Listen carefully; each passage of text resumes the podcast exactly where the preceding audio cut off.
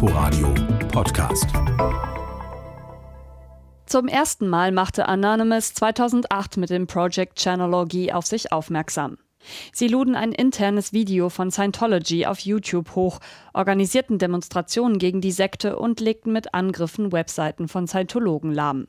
Erst fanden die meisten Aktionen in den USA statt, später folgten weitere überall auf der Welt. Websites repressiver Regierungen wie des Iran, Neonazi-Seiten und solche von Wikileaks-Gegnern.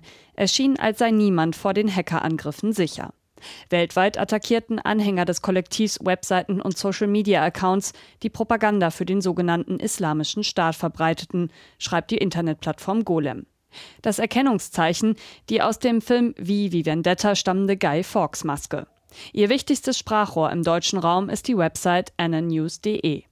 Kurz war es ruhig geworden um das Kollektiv, von dem niemand weiß, wer sich alles dahinter verbirgt. Im Juni attackierten Hackerinnen und Hacker dann zunächst die Website des Verschwörungsideologen Ken Jebsen. Nach eigenen Angaben konnten sie tausende Datensätze zu Spenden und Abonnenten abgreifen. Als Beweis veröffentlichten sie einen Screenshot der Benutzeroberfläche, die sonst nur für den Administrator einsehbar ist. Ähnlich gingen sie nun beim Angriff auf die Website von Attila Hildmann vor.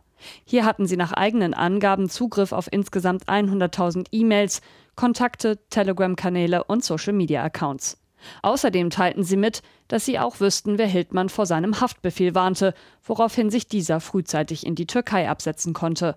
Das Kollektiv droht mit der Auswertung des Materials. Inforadio Podcast.